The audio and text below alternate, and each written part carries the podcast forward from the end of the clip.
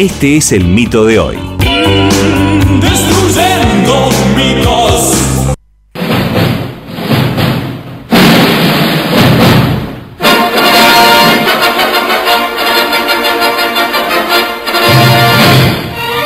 Y sí, el sexo de película, Así, como en las películas, así tal cual. como usted quiere Como, llamarle. como querás. Sexo de película, sexo como en las películas, el sexo desde la película.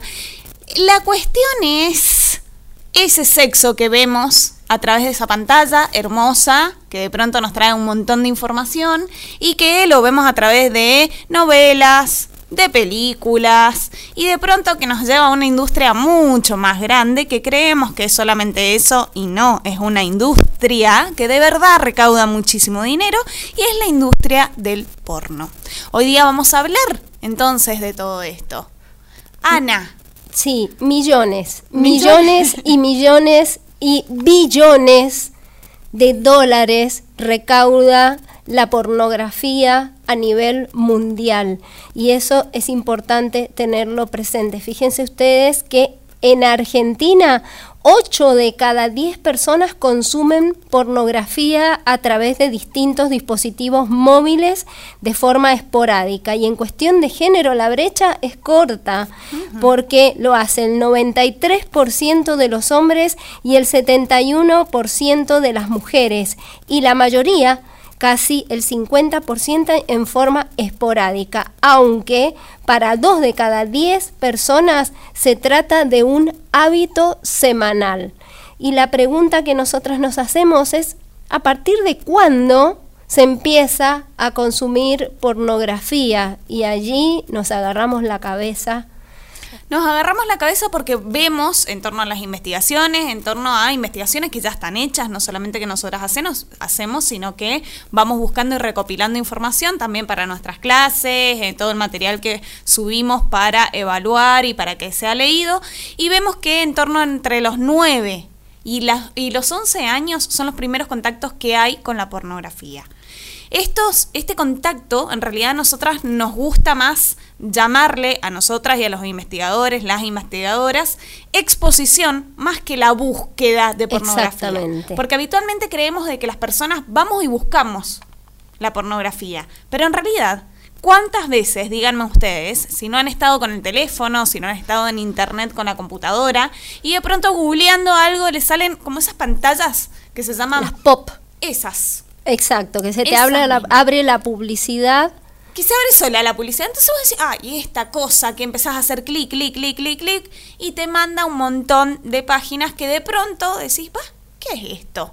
¿Cómo es esto? del ¿Qué, qué- qué estoy entrando? ¿A qué estoy entrando? Bueno, son todas páginas de pornografía. Y quienes producen pornografía lo saben y han aceitado sus mecanismos para burlar incluso eh, todo lo que tiene que ver con eh, el- esas barreras ¿sí? que se ponen desde lo familiar, ¿sí? el, el cuidado parental que se denomina para que los chicos y las chicas, las niñas, no abran pornografía. Si vos pones dibujo, en el buscador y pones alguna mínima palabra que esté vinculada con algún aspecto sexual, van a salir banana. Banana. Exactamente. Dibujo banana. No van a salir solo bananas de fruta, ¿sí? Sino que van a salir eh, eh, incluso penes, ¿sí? Van a salir eh, también dildos con formas de banana. Bueno, todo lo que vos te imagines. Y entonces nos preguntamos, ¿qué impacto tiene en el psiquismo de un niño o niña, ¿sí? adolescente, la pornografía? ¿Mm? Eso, hoy día tenemos un invitado que nos va a venir a hablar justamente de ese tema en particular, así que por ahora lo vamos a dejar picando. Pero sí es importante, y nosotras nos venimos planteando, el hecho de decir, mm, bueno, está bien, vemos pornografía, crecimos a través o crecimos creyendo y formando nuestra sexualidad a través de la novela, las películas. ¿Cómo son exactamente las relaciones sexuales, las relaciones íntimas adentro de una película, adentro de una novela?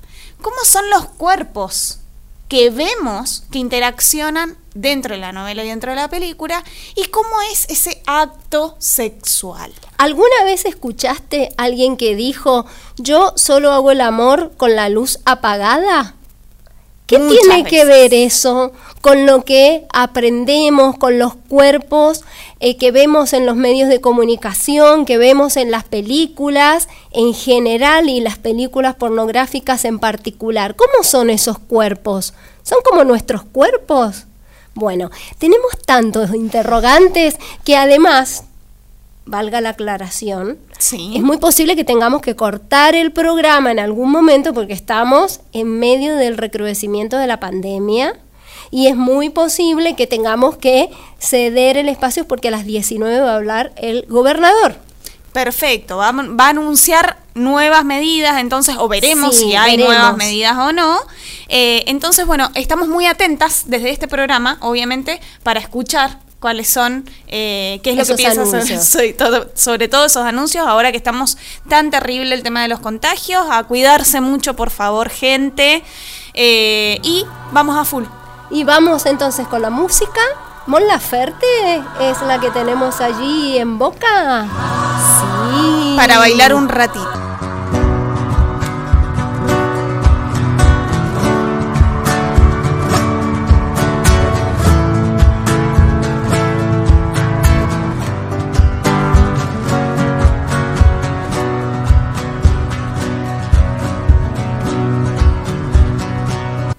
Seguimos destruyendo mitos y no es que vamos a hacer nosotras una película, sino que vamos a destruir todos los mitos que se reproducen a partir de las películas y en general de la pornografía, que antes era como tradicional hablar de las revistas, ¿no? Pero ahora está en el celular. Es más, hay el- un concepto de porno nativos, que son niños, niñas, a los que sus padres o madres o algún adulta, adu- adulto referente le presta el celular para que se entretenga y plum. Recién decíamos 9, 9, 10, 11 11 años, años. pero hay niñas y niños que se encuentran con imágenes pornográficas mucho más chicos. Y no entienden, obviamente, no saben a qué exactamente está referido, pero sin embargo, el estar expuestos ante estos tipos de situaciones es sumamente violento. Totalmente. Recordemos que la sexualidad se va forjando desde que nacemos hasta que nos morimos. Es una construcción constante y que va cambiando, está influida por las personas con quien estamos, por la sociedad, por todo lo que vemos, lo que oímos, etc. Entonces, estar expuesto desde tan pequeños a eh, estos recursos en el celular, en la computadora, etcétera, de verdad influye. Es más, veamos, seamos, alejémonos un poco de esa realidad en donde ahora las personas de 3, 4, 5 años ya tienen celulares, ya acceden a todo este tipo de información y veámonos nuestra propia realidad. Principalmente en lo propio, no vi pornografía hasta que fui adulta, hasta después de haber tenido relaciones sexuales por primera vez y por varias veces. Y recién ahí descubrí el porno viéndolo. Sabía que existía, mis amigos hablaban de la pornografía y veían pornografía y se juntaban a ver pornografía juntos, los varones. Eh, entonces todas sabíamos que estaba, que existía. También veíamos fotos de las eh, personas, de las modelos, porque eran prácticamente modelos, las mujeres que estaban eh, dentro de una película porno o de imágenes porno, y no estaba tan alejado de lo que veíamos nosotras, que era novelas Claro. o películas en las que hasta de romance tenías una escena de sexo y que nosotras decíamos, no, no vemos porno, pero estábamos viendo esa escena en donde, por ejemplo, primero siempre heterosexual, Sí. siempre una mujer Y un varón. Estéticamente, una mujer bellísima. De acuerdo. una- a los de, estereotipos. De acuerdo a los estereotipos de la sociedad. Tenía, o sea, era más que 90, 60, 60, 90. Una cosa que vos decías, bueno, eso es prácticamente imposible. Que si lo llevamos al momento de ahora y vemos, no sé, Showmatch o, o como creo que se llama Showma- Showmatch. Sí, que ya no Eh, está. Así ah, que bueno, ni siquiera. bueno, bailando, Sí, bueno, todo ese tipo de eso, por suerte. Todo ese tipo de, de programas Sí. vemos a las mujeres de la misma manera, ¿no? Ese cuerpo como escultural, que los varones no. No es que quedan excluidos para nada. También hay un estereotipo de varón, una imagen prácticamente imposible. De gimnasio, incluso con cintura, piernas musculosas, espaldas musculosas, los famosos raviolitos en los abdom en el abdomen, ¿no? Total. Pero las personas que no tienen esos cuerpos también tienen intimidad. También, exactamente. ¿Y cómo influye entonces ese, esa visión, el ver una novela, el ver una película en donde dijimos, ay, mirá, así es? Cuando Claro. vos todavía no tenías relaciones sexuales. Entonces, mirabas esa película, que capaz que era una película re de Disney, re hermosa, re bonita. Cuando hablo re de Disney, quiero decir la industria norteamericana de las películas, en Sí. realidad. Em, donde ves una película que es divina, pero que viste que la escena de, de intimidad o de relaciones sexuales, con un primer beso ya está, ya estaban Claro. Así, a fuego, on fire, encendidísimas las dos personas, arriba de la mesa, un solo Donde beso, sea. donde sea, un solo beso y ya arrancándonos la ropa. De parados, en la Olvida. ducha. En, la- en el agua. En Esa- el agua. En el la- agua es la típica que vos decís, "Ah, listo, me muero. En el auto, En el como si fuera, y una, una cuestión así súper de excitación plena. Y vos decís, listo, qué bien que la están pasando estas personas. Claro, eso, eso es, es. tener relaciones sexuales. Entonces, cuando te encontrás en tu primera vez o en tus primeras relaciones sexuales, en tus primeros pasos, eh, ¿qué te pasa? Te da- obviamente te da vergüenza tu cuerpo. ¿Por qué? Porque no estás cumpliendo con eso que viste. En segundo lugar, eh, ¿cuántas veces, mm, díganme, piénsenlo para ustedes por lo menos, díganme si no gimieron cuando no, no tenían ganas de gemir. Era Claro. algo que salió porque dicen, bueno, ahora creo que había que hacer esto, ¿no? Como claro. como Ah, si en la peli era así. Exacto. Yo creo que ahora hay que gemir. ¿Y de dónde sacamos eso? Y bueno, Claro. lo sacamos de una película. En donde Exactamente. hacemos como que la estamos pasando súper, hiper bien, pero en realidad no es tal.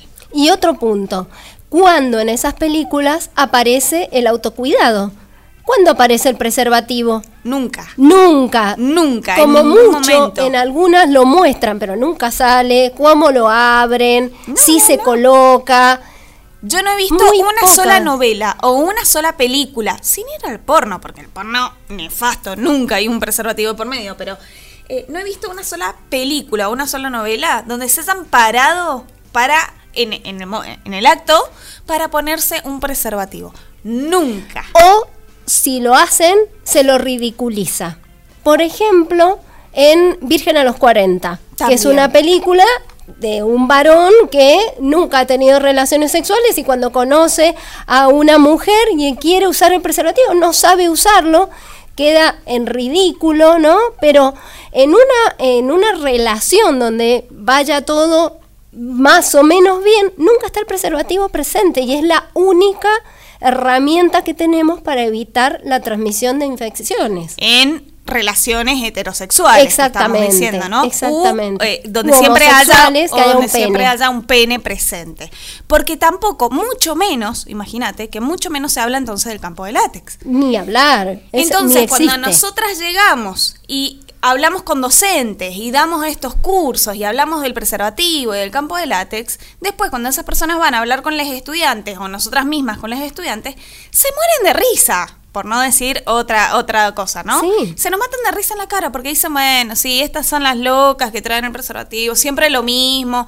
Pero la tele, que es la primer fuente educativa, que eso es importante que Y lo las digamos. redes sociales y las redes sociales, eh, no lo muestran. Entonces para ellos, para ellas, es como, bueno, la vieja que trae esto, o la, la mina de otro, de, de otro tiempo que habla del preservativo. No es algo que lo tengan palpable. Y otra cosa que nos miente mucho y que nos hace mucho daño después en nuestras relaciones íntimas es el tiempo. Primero, nos tenemos que calentar rapidísimo. tiene que ser rápido, ¿no? Incendiarnos. ¿Por qué? Porque creemos En, los en cuerpos son tiempos todos- de- cinematográficos. Eh, Total, total, porque no pueden estar Hay que 20 pasar de una minutos, escena a otra, claro, claro. media hora en una previa. No, eso no existe, ¿no? Primero. Y en segundo lugar, ¿cuánto dura ese acto sexual? Claro. Bueno, en la vida real, un acto sexual es corto. O sea, es corto. Está entre 5 y 7 minutos. Es, eso es biológicamente lo que sucede.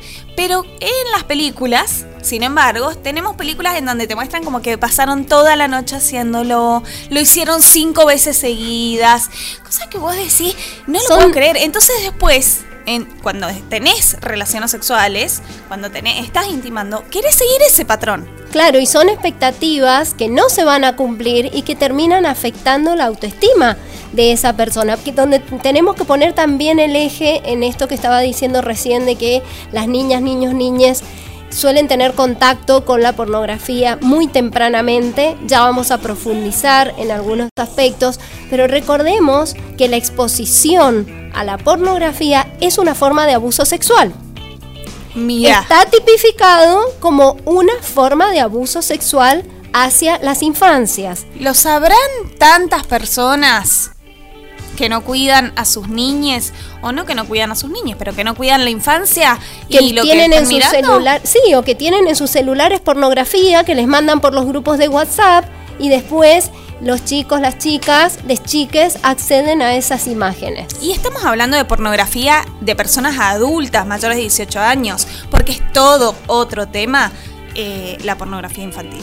La pornografía donde se explota sexualmente a las niñas y a los niños porque afortunadamente la pornografía no debe ser algo de las infancias.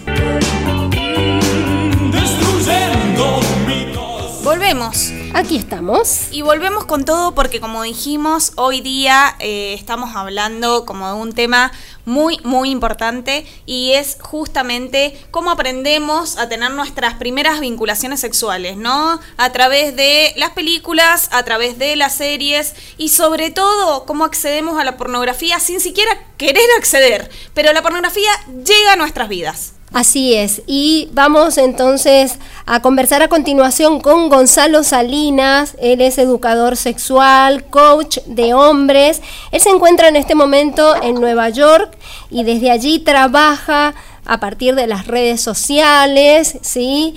con grupos de varones que han logrado reconocer que son adictos a la pornografía. Algo que no llegamos a decir hace un ratito es justamente de que entre todo lo que nos hace creer la pornografía y entre todo lo que nos pasa es que empezamos a tener expectativas tan altas que después no poder cumplirlas en el acto sexual o en la intimidad provoca también esto de buscar la pornografía como un tranquilizador. Ahí Anita nos va a contar enseguida, que ya me lo estuvo explicando, qué es lo que pasa biológicamente con la pornografía. Pero entonces descubrimos que hay un tema que nadie habla y es esto, la adicción a la pornografía. Hay personas que se animan a contarlo, hay personas que se animan a decirlo y buscan ayuda. Bien, Gonzalo, empecemos antes de lo que le ocurre a las personas que se dan cuenta que son adictas a la pornografía, ¿no? En general, en, en las personas que consultan y que buscan ayuda y que te conectan a través de las redes sociales, ¿cómo, cómo llegan? ¿Llegan conscientes de que hay una situación de adicción? Buenas Bueno, tardes. muchísimas gracias por la invitación y claro, eh, cuando llegan, por lo general el hombre está tan, vamos a decirlo así, entrenado a no pedir ayuda. Cuando llegan a pedir ayuda es casi, casi que están en un momento de desesperación porque alguno de los síntomas que causa la adicción a la pornografía ya les está causando demasiado dolor en sus vidas y este tipo de síntomas puede ser eh, de, de cualquier índole, puede ser de índole psicológica, emocional o física. La gran mayoría de hombres llegan buscando eh, ayuda porque algo en su cuerpo les está fallando. Y puede ser, por ejemplo, me llegan muchísimos hombres que están con problemas de eyaculación precoz o problemas de eyaculación retardada por pérdida de sensibilidad o lo que la mayoría trae a los hombres a pedir ayuda, que es la pérdida de la erección, ¿no? Entonces, muchas veces ni siquiera lo logran relacionar, ¿no? empiezan a tener un problemas, problemas de erección, no saben por qué es y creo que ni se imaginan que es porque por el alto consumo de porno que tienen. Y este, estos problemas de erección, eh, ¿son solamente cuando están vinculándose con otra persona o es también cuando ven la, la pornografía? No, al contrario, cuando ven la pornografía, literalmente eh, tienen erecciones poderosas, pero cuando están vinculándose con un ser humano de carne y hueso, no ocurre eso. ¿Y por qué? Todo eso tiene una explicación y es porque el, cerebro tiene una característica que es la neuroplasticidad, que es la capacidad de adaptarse a cualquier realidad a la cual la persona ponga el cerebro, ¿no? Entonces, si tú entrenas a tu cerebro a erotizarse con el porno, tu cerebro, pues a, a eso se va a programar, a erotizarse con imágenes muy fuertes, imágenes muy intensas, y, y lo peor de todo es que cada vez que uno va consumiendo porno, exactamente igual que cualquier otro tipo de adicción, esto te va a generar una determinada tolerancia.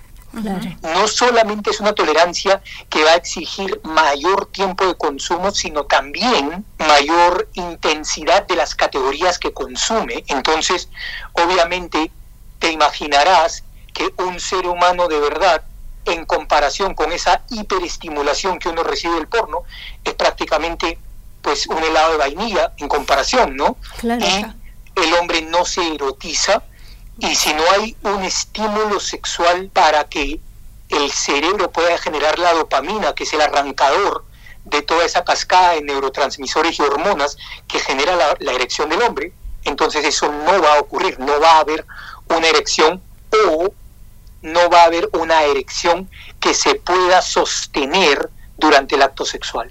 Siempre decimos cuando damos educación sexual que el cerebro es el principal órgano del placer, el principal órgano sexual que tenemos porque allí es donde empieza todo y aquí vos nos estás dando la prueba cabal de que eso es así, ¿no? Totalmente, totalmente. De hecho, muchos hombres piensan que cuando están teniendo problemas de eyaculación precoz o tienen problemas eh, de erección, ya sea de cualquier tipo, hay uno, hay hombres que llegan con la famosa erección atontada o la erección que a mitad de camino se cae. Hay hombres que ya perdieron por completo la erección y tienen que pasar por una cuestión, por un proceso que se llama el rebooting cerebral.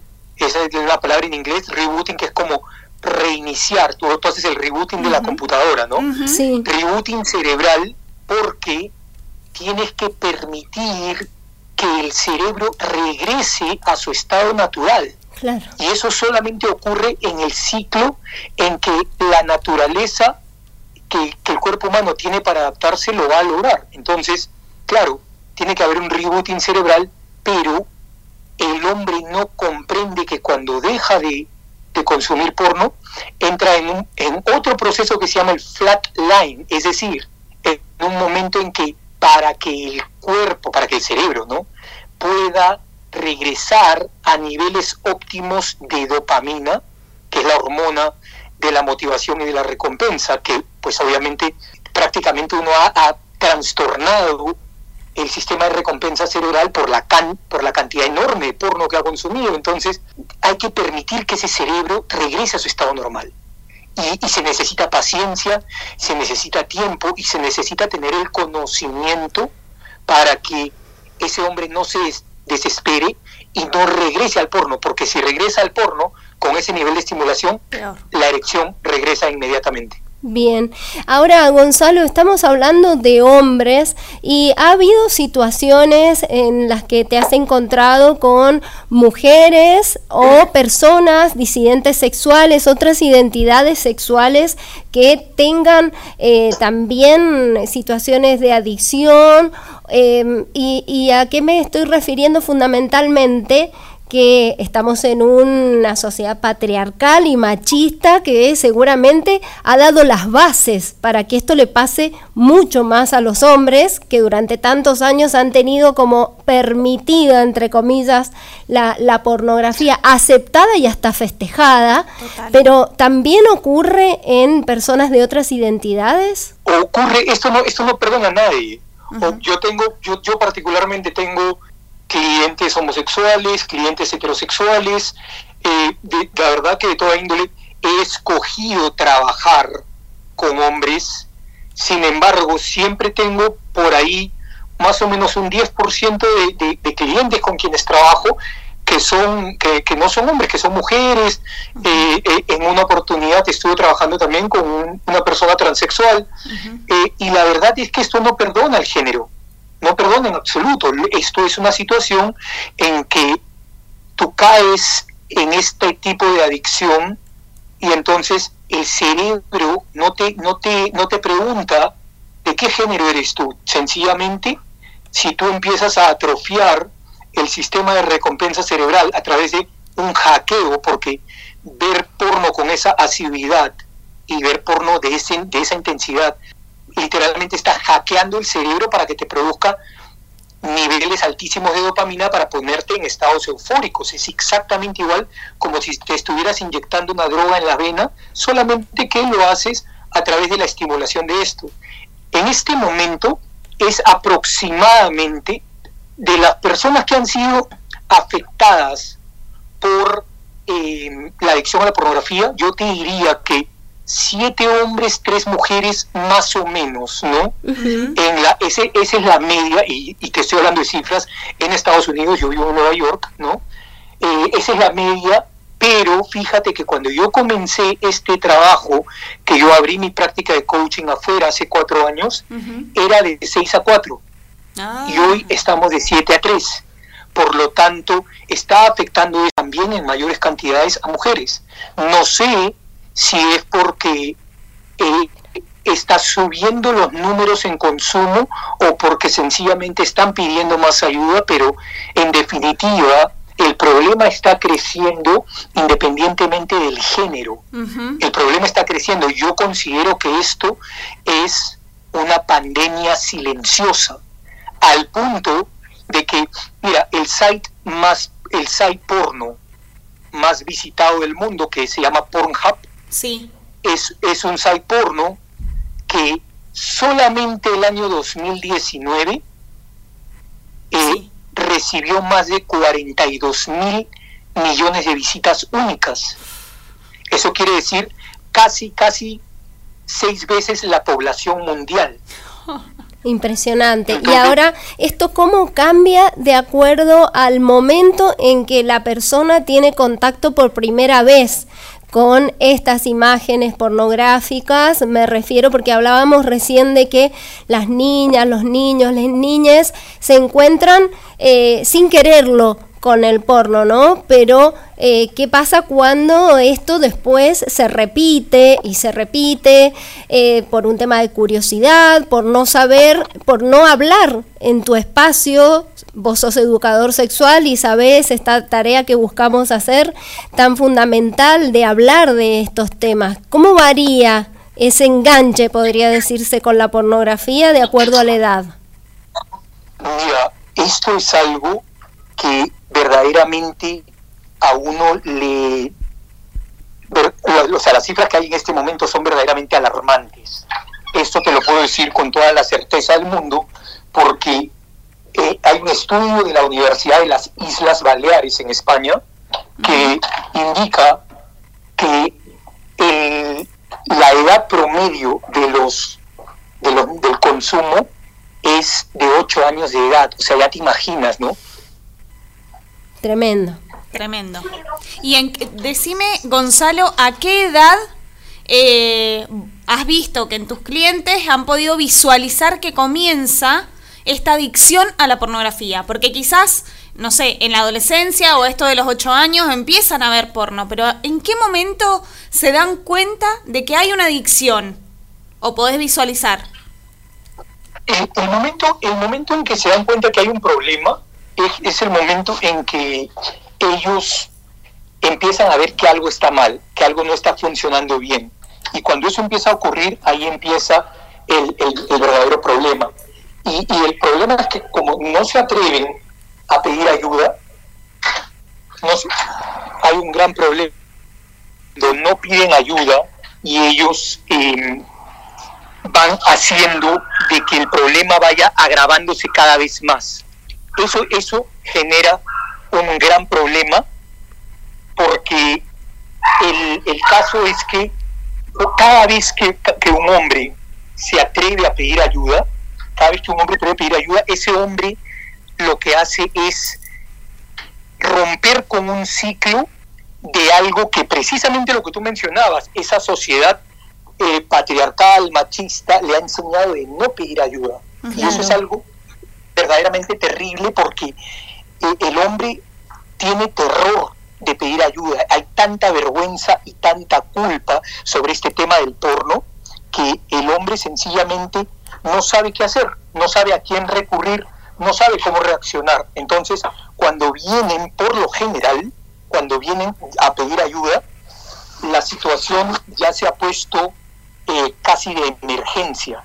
Claro. Entonces, entonces es, es, es, muy complicado, pero pues hay que hacer, hay que hacer el trabajo desde ese espacio, ¿no? Bien, Gonzalo, y puede ser que en la actualidad, con el avance del feminismo y de esta visualización de que la pornografía nos violenta, sobre todo a las mujeres, que lo que se vende a través de la pornografía es un sexo sin consentimiento, violento, que eh, realmente es sumamente discriminatorio, haya varones que se dan cuenta de que esto en lo que se han enganchado quizás algunos años atrás, realmente les avergüenza porque eh, es como una cuestión el discurso y otra cosa la práctica. Mira, hay una cosa bien interesante aquí y es que hay, hay que hacer una distinción muy grande. El porno es un producto y que, y que cada vez más están habiendo mayor cantidad de estudios que están determinando que el porno es un producto y que es un producto peligroso. ¿no? Entonces, mucha diferencia con la sexualidad, porque mucha gente quiere equiparar el sexo al porno, ¿no?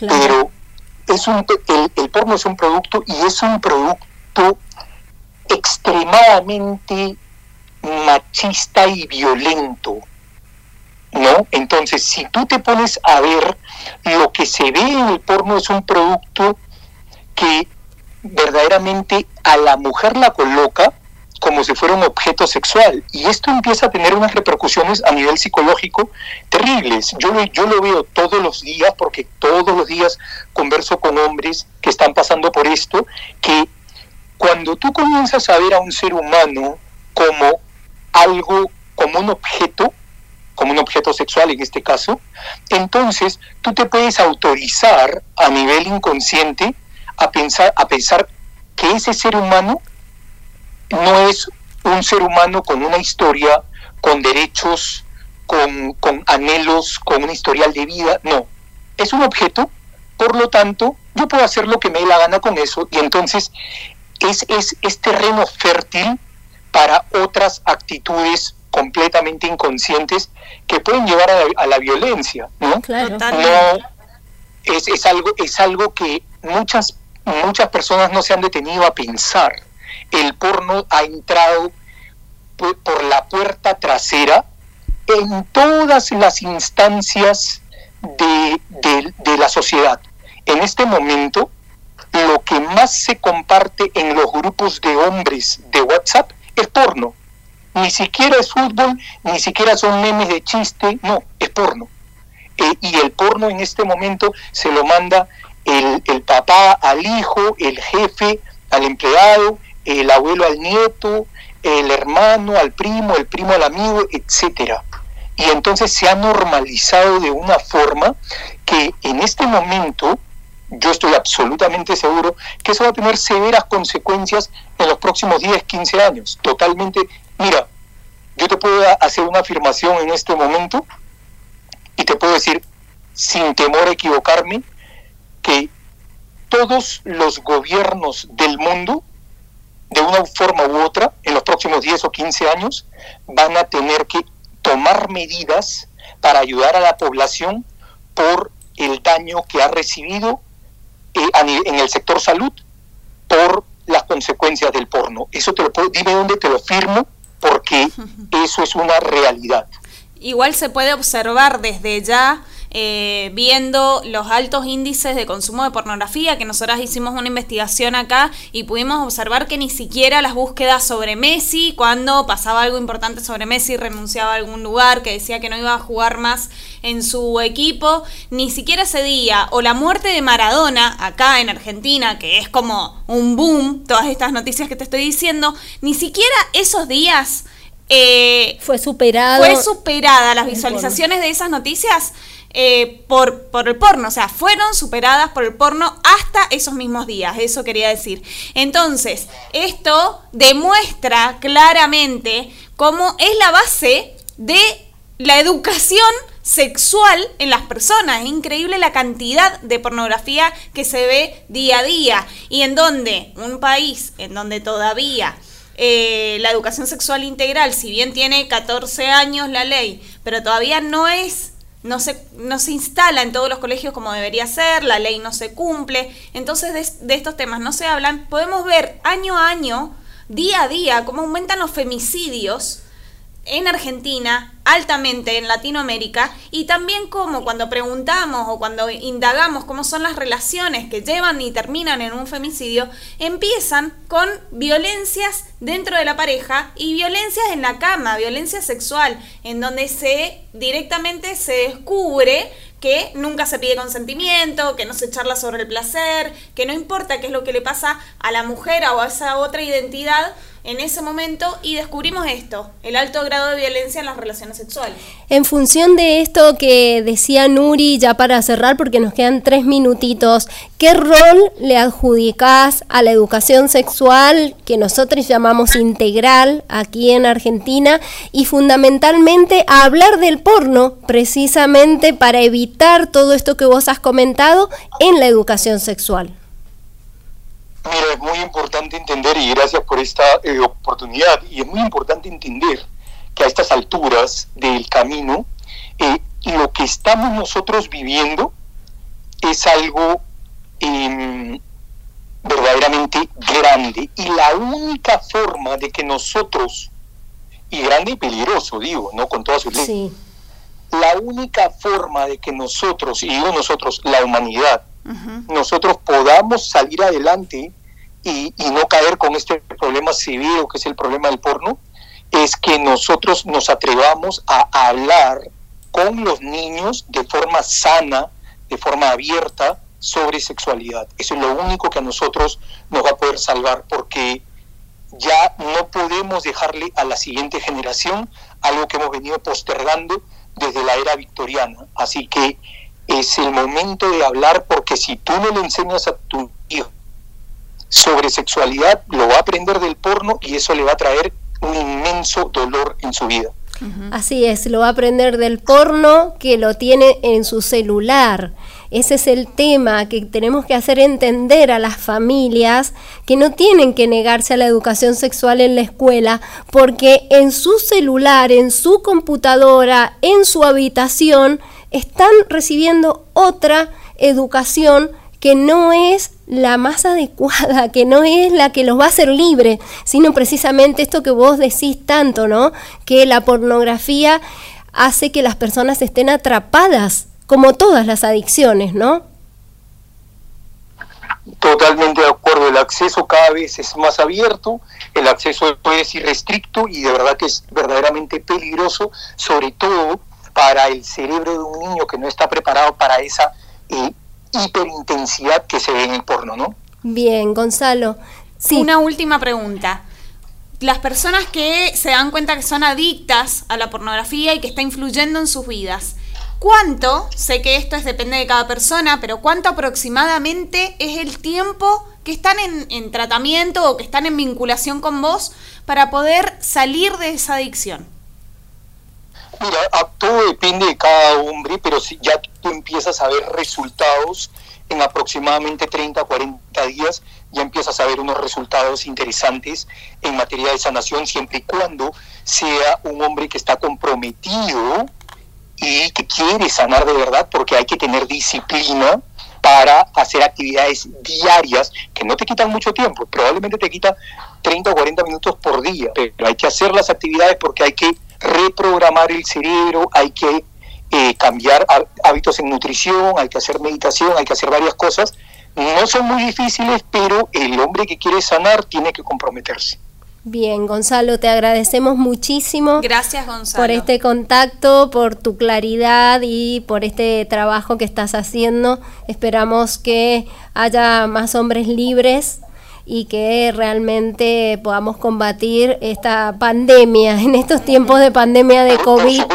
La pornografía es una pandemia. Y, y, le digo una cosa, una cosa final, quiero dejar con esta idea y de repente hay un hombre o una mujer que está pasando por esta situación y de verdad es así de simple. Si es que tienes algún problema, pide ayuda. Mira, visítame en Instagram, Gonzalo Salinas 80 o pide ayuda a cualquier persona, pero no te quedes callado, no te quedes callada, porque esto siempre va para peor. Muchísimas gracias. Gracias, Gonzalo Salinas 80. Te buscamos en, Insta, en Instagram entonces también para tenerte ahí. Muchas gracias, Gonzalo. Un abrazo gigante y a cuidarse del COVID. Chau, chau. Un mito sexual es una idea construida socialmente que intenta explicar los fenómenos sexuales y de género y por ello proporcionan el basamento cultural para la reproducción de prejuicios, actitudes y estereotipos sociales. Muchas de esas ideas dañan la posibilidad de vivir plenamente nuestra sexualidad. Por eso aquí estamos destruyendo mitos.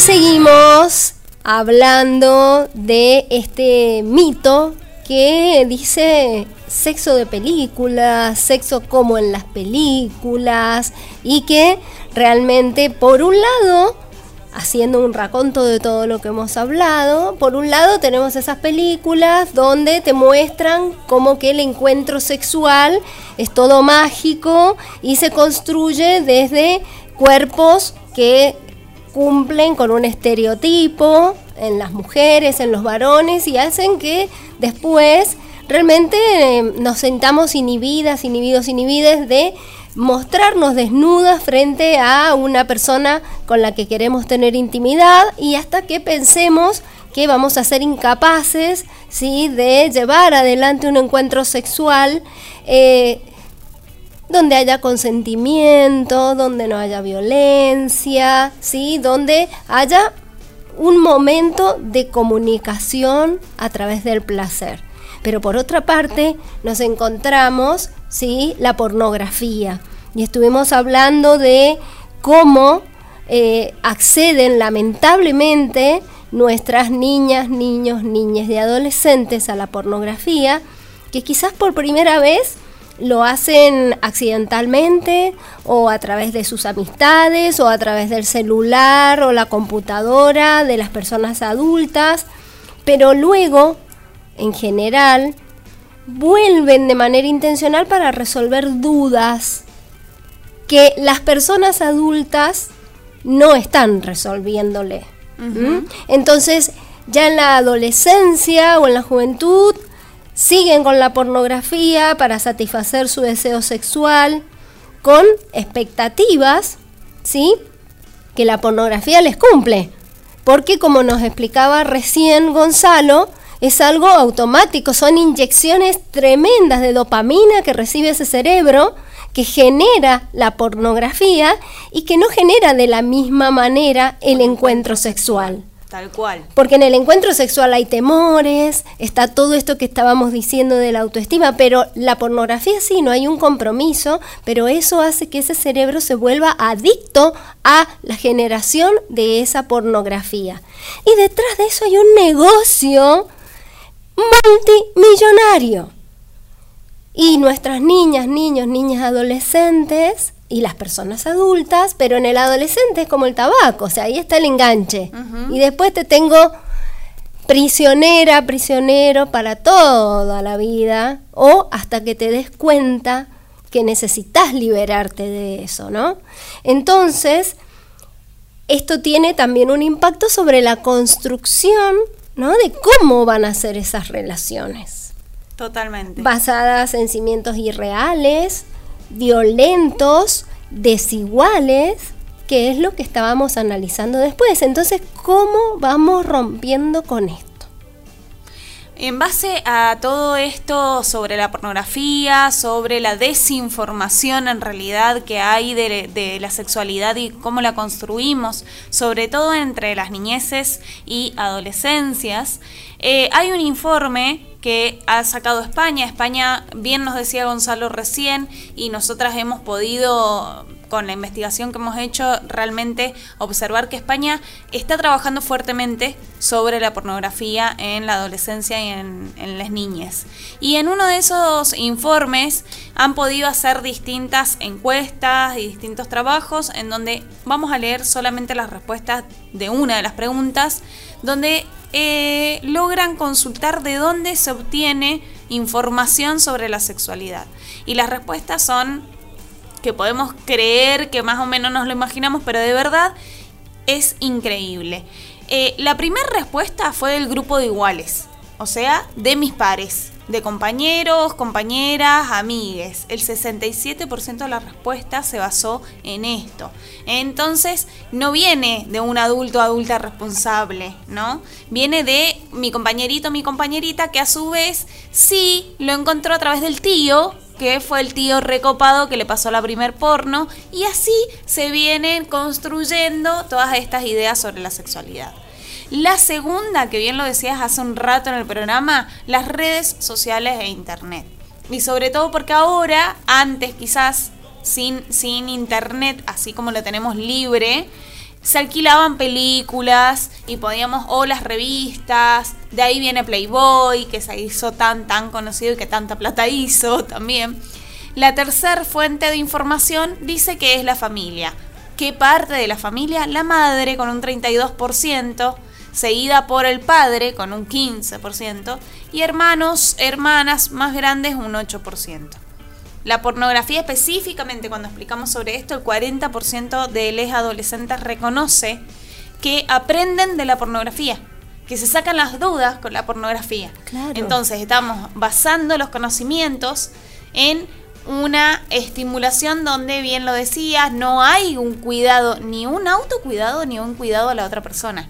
Cuando nosotros hablamos de una relación sexual sana, constructiva, libre, hablamos de una relación sexual en donde puedes frenar en el momento en que ya no te estás sintiendo cómoda, cómodo, cómode. Puedes decirle a la otra persona, eso no me está gustando, esa posición no me gusta, me duele, llevamos mucho tiempo y ya no hay lubricación. ¿En qué momento se lubrica? Esto Sencillamente, no me claro. ¿En qué momento se lubrica? Cuando hablamos de que el grito o el gemido es algo natural, ¿no? En una relación sexual, cuando en realidad si te pones a pensar o estás viviendo el momento, que quizás... Puede ser o no, pero no porque sea por la influencia de querer parecerte a. Lo mejor de todo es que cuando hablamos de construir nuestra sexualidad y que esto influye fuertemente, no decimos de que es algo consciente. No es que estamos manteniendo la relación sexual y decimos, ay, no, la voy, ahora vamos a cambiar a esta posición porque lo vi en la porno. No, lo, lo directamente tenemos no tenemos ese registro. Se nos viene a la cabeza y queremos que así sea nuestra relación sexual, sin siquiera pensar en que estamos copiando una porno.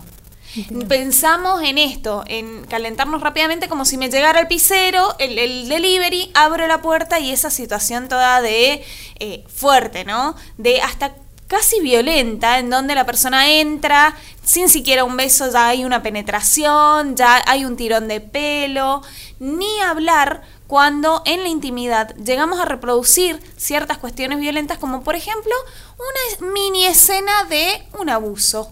Exacto. ¿Qué sucede? Que excita, no vamos a decir que no. La, el tema es preguntarnos por qué nos está excitando. ¿Qué hemos visto que nos ha generado esa excitación? Y fuertemente seguro va a venir de una película porno. ¿Está mal que nos excite? Bueno, lo que en realidad tenemos que hacer es siempre es pensar críticamente de dónde hemos sacado eso, cómo ha influido y ver esa situación. Desarmar ese pensamiento y no naturalizarlo, no pensar que viene de la nada. Total, y hablarlo con la pareja, porque si no, La pareja puede creer que cuando una persona dice, ay no, ay no, ay no, en realidad está generando esa situación para que haya una mayor excitación, en realidad te está diciendo que no. Que no.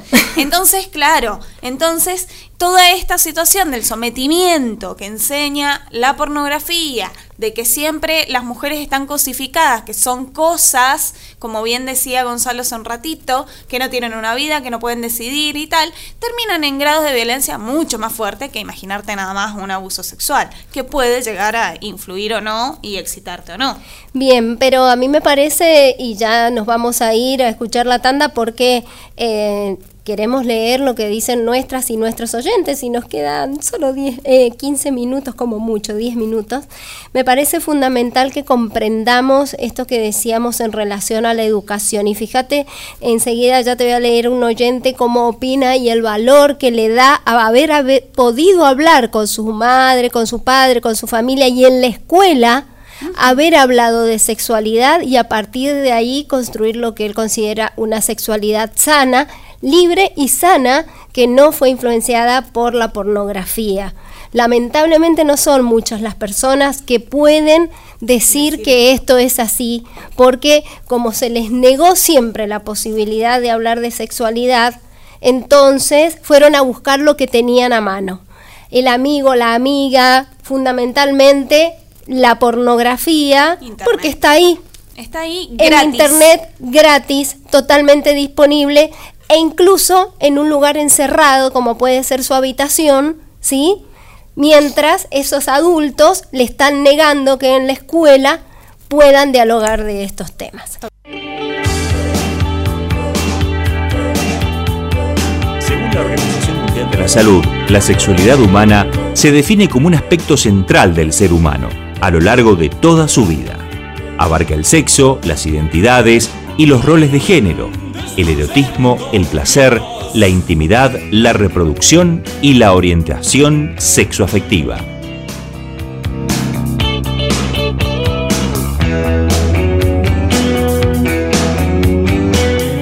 Ahora escuchamos o leemos tu relato. Bien, y estos minutitos nos los vamos a tomar para escuchar y leer a nuestras y nuestros oyentes. Les voy a leer en lo que nos han compartido quienes nos escriben al 261-533-3556, que es nuestro WhatsApp.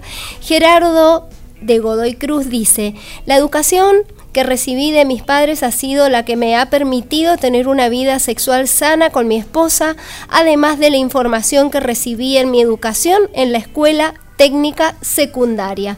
En conclusión, la pornografía no afecta ni condiciona a una persona que madura en un hogar que le brinda la educación y el acompañamiento que la persona necesita para crecer y desarrollarse.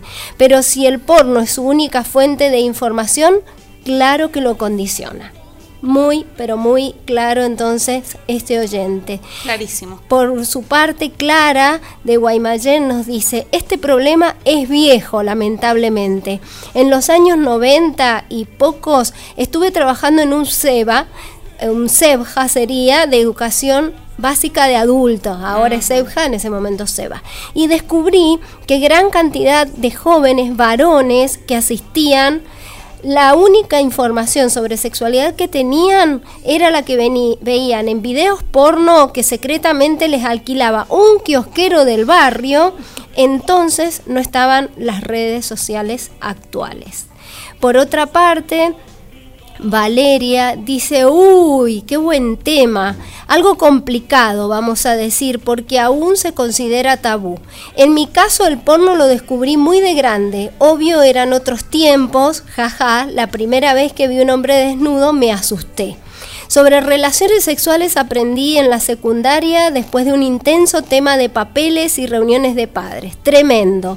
Y sí, muchísimo. Yo aprendí en la escuela porque obviamente mis viejos no tocaban el tema en casa, o sea que yo no sabía de la existencia del mismo hasta ya entrado los 17. A mí la forma de la que aprendí me afectó directamente porque con mi primer novio a los 18 no tenía idea de nada de nada.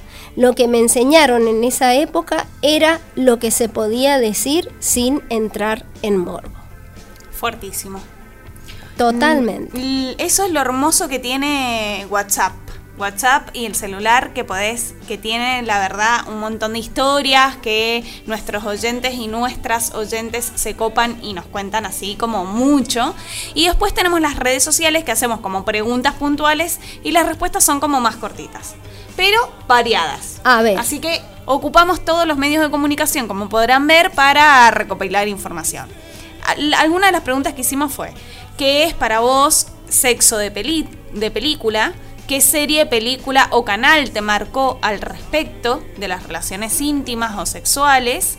¿Y a qué edad entendiste que era tener relaciones sexuales? Esas son algunas, ya vamos a leer otras. ¿Qué es para vos sexo de película? Una mentira. Otra, otra persona pone una falacia. Otra persona pone algo irreal que nunca he cumplido. Bueno, imagínate, ya estamos hablando Claro. de, de todo lo que creemos que es y no llegamos. ¿Qué habría que hacer? ¿Qué no. habría que hacer? ¿Qué película o serie te marcó?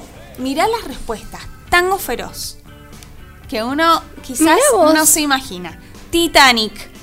¿Viste? ¿Viste? Nosotras, nosotras nos vamos al porno y al final las películas más insólitas te marcan en la- tu vida sexual. Y sí, eh, acordémonos de Titanic como dentro de un auto, como, si fuera toda la comodidad, ¿no?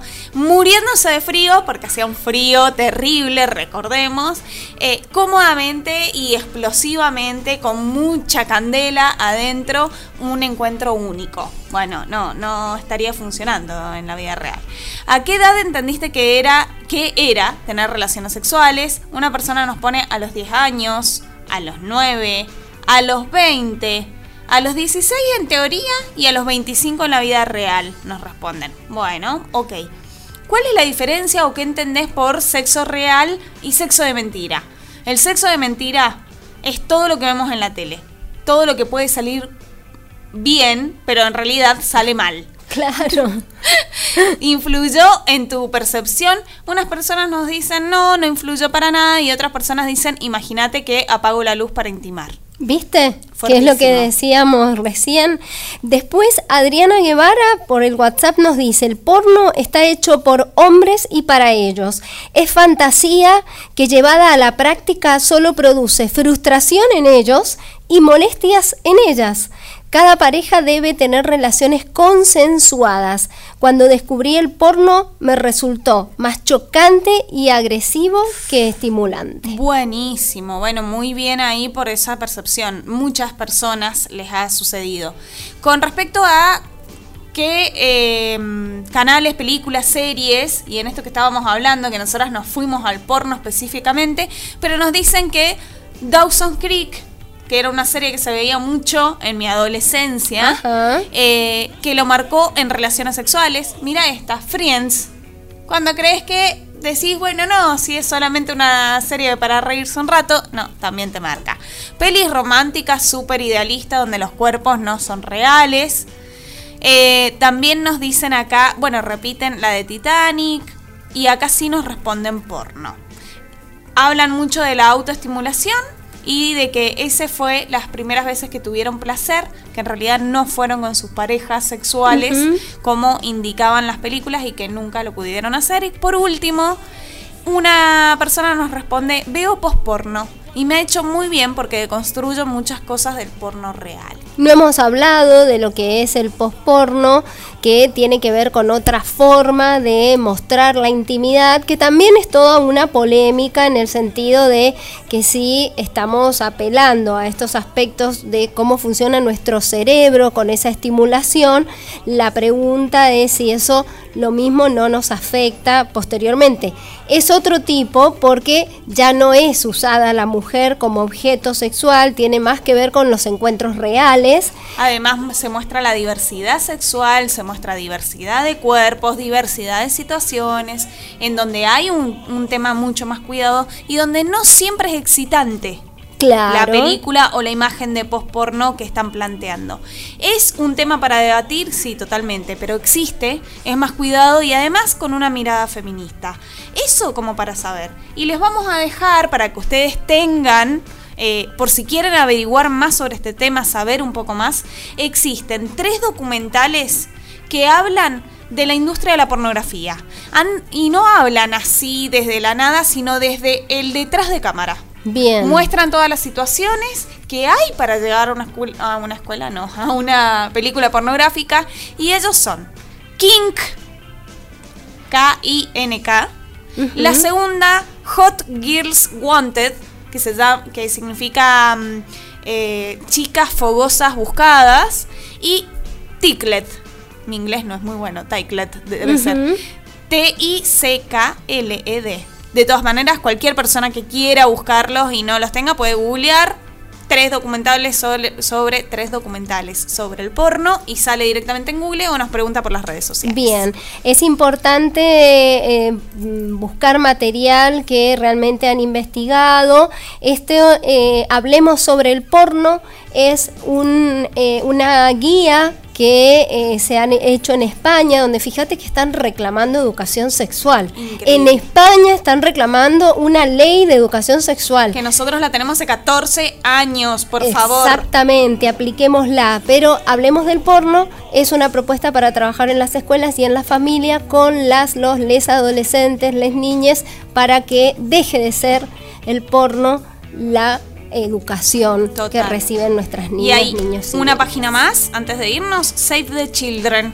Salven a los niños sería eh, está en También inglés. Tiene Save the Children tiene muchísima información. Les recomendamos que como familia, si quieren buscar info, estos son sitios seguros y donde van a encontrar buenas respuestas. Nos vamos. Nos vamos. Gracias por estar ahí. Gracias Anita. Gracias Nuri. Un programa como siempre hermoso. Nos... Y a nuestras y nuestros oyentes también. A la porción hermosa de la sociedad. Exactamente. Nos encontramos el próximo jueves a las 18. Gracias Daniel Garraza no lo saludamos al principio. jueves que viene, a cuidarse mucho del COVID todas las personas. Un besito. Chau, chau.